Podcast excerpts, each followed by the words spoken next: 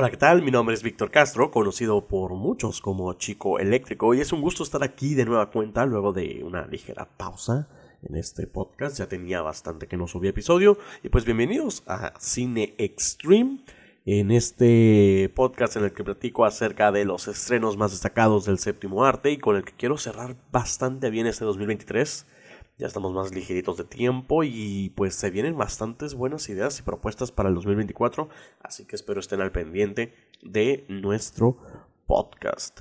Por ahí queremos hacer episodios con estrenos, reseñas de, películas anteriores, reseñas, noticias, en fin.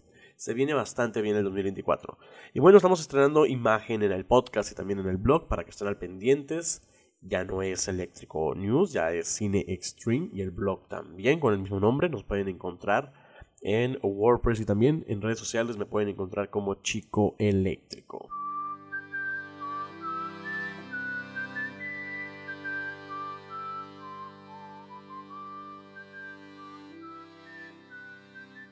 Y bueno, en este episodio quiero platicar con ustedes de Wonka, la más reciente producción protagonizada por Timothy Chalamet y que cuenta con las actuaciones de Calla Lane, Olivia Colman, Hugh Grant, Keegan Michael Key, entre otros, todos dirigidos por Paul King, que si no lo recuerdan, dirigió Paddington, este oso británico que conquistó corazones de bastantes cinéfilos. El filme fue producido por Hated Films, quienes produjeron la saga de Harry Potter o Harry Potter, como decimos acá en México, Once Upon a Time in Hollywood, y este año que les fue bastante bien, muy bien, con Barbie de Greta Gerwig. Eh, de hecho, han estado produciendo las más recientes películas de ella y de eh, su esposo. El guion estuvo a cargo de Simon eh, Farnaby, Simon Farnaby y Paul King. Farnaby ya había trabajado previamente con King en Paddington 2, en la secuela de esta, de esta película. Y bueno, Wonka es, según sus productores, la precuela directa del, cine, de la película estrenada en cines en 1971, dirigida por Mel Stewart y protagonizada por Jim Wilder, en el papel de este excéntrico chocolatero, Willy Wonka, yo también diría mago y, show business. En esta ocasión, Chalamet nos entrega una versión no tan ah, extrovertida como la de Johnny Depp, Johnny Depp como siempre poniendo su toque acá, muy extrovertido y muy excéntrico y bastante peculiar. Eh, nos entrega una versión un poquito más ligera, obviamente este, con sus momentos mágicos y toques acá de inocentones. Pero me gustó mucho la, la, forma en la que hizo propio el personaje. Se me hace que Chalamet nos mostró eh, un personaje un poco más luminoso, alejándose de estos dramas que ya nos había presentado anteriormente y que habla muy bien precisamente de su rango actoral, la, la variedad o la diversidad de géneros en los que él puede eh, interpretar un personaje. Me agrada mucho que haya aceptado hacer ese papel. Creo que se acerca un poquito más al, al público mainstream. Quienes no lo conocían, seguramente con Wonka lo van a hacer.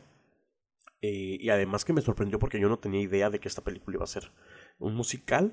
Entonces el hecho de escucharlo cantar y, bailar eh, eh, demuestra su nivel y su capacidad actoral, que muchos ya sabemos que tiene, eh, que tal vez no ha sido reconocido por premios ni, academias, pero que muchos fans ya sabemos que, que, él tiene. Es sin duda el Mary Poppins de este siglo para mí, este, con este personaje de, de Wonka, pues consigue rápidamente generar un personaje entrañable, sin ser meloso, a pesar de que el guion llega a caer en ello ligeramente, sobre todo hacia el final, tiene esos momentos melosos, pero no es una película completamente melosa. Digo, evidentemente al hablar de una película de dulces y chocolates y de...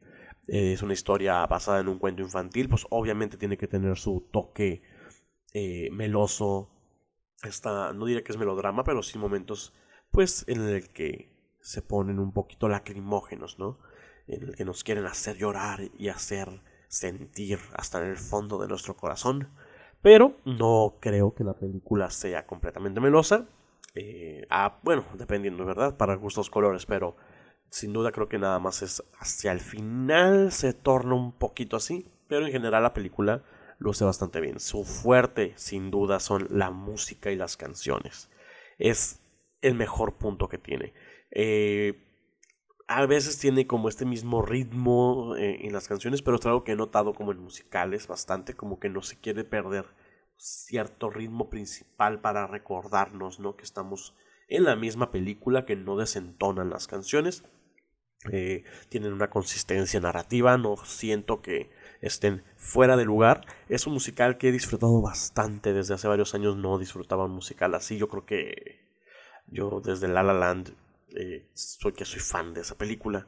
Desde La La Land no había disfrutado estar moviendo los pies durante, durante una película con musical con canciones originales. Bueno, The el Gran Showman también este me gustó bastante. Ya recordé esa película que también es muy muy buena. Canciones como A Hatful of Dreams, You Never Had Chocolate Like This, Sweet Tooth, El Umpa Lumpa que obviamente está genial con, con Hugh Grant y Poor Imagination que también tuvo su momento, pues digamos, ahí sí ven como este nostálgico porque sale en la película original.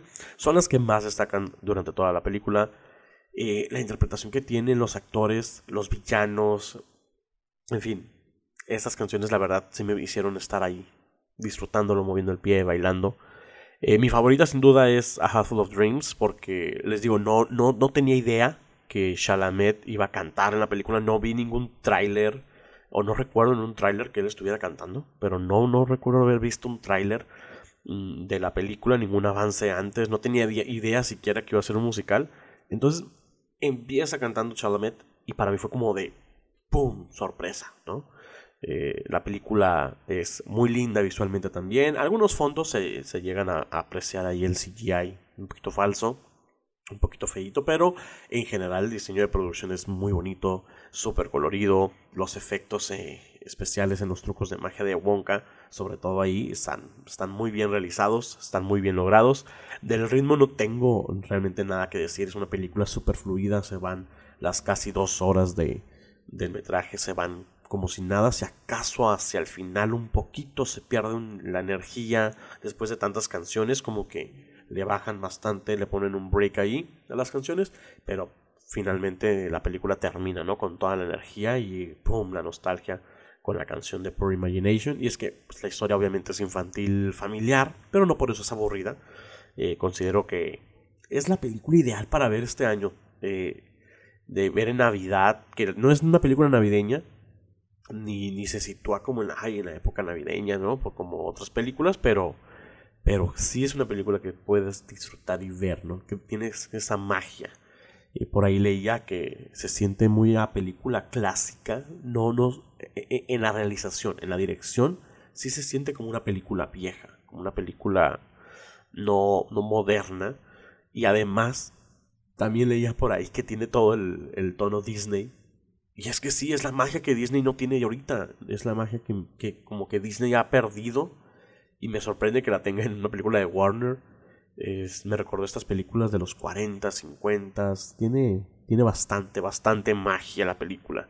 Por último, el reparto, las actuaciones del reparto de secundarios Olivia Colman está increíble. Ella siempre, el papel que le pones, papel que, que te da como el 200-300% de lo que ella necesita hacer y te entrega una super actuación. En este caso, ella interpreta a una de las villanas y que es sorpresivo porque, digo, eh, como villana, villana, pues no la recuerdo haber visto en un papel. No consideraría que la reina sea una villana, ¿verdad? Es protagonista de su historia en The Crown, pero Aquí la interpreta una, interpreta una villana caricaturizada.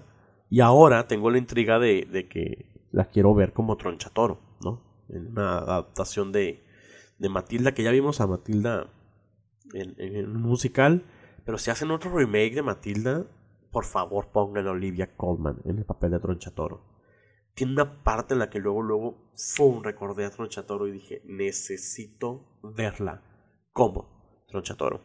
Los demás personajes están, pues, les digo, están acartonados en, en como una caricatura, pero súper carismáticos.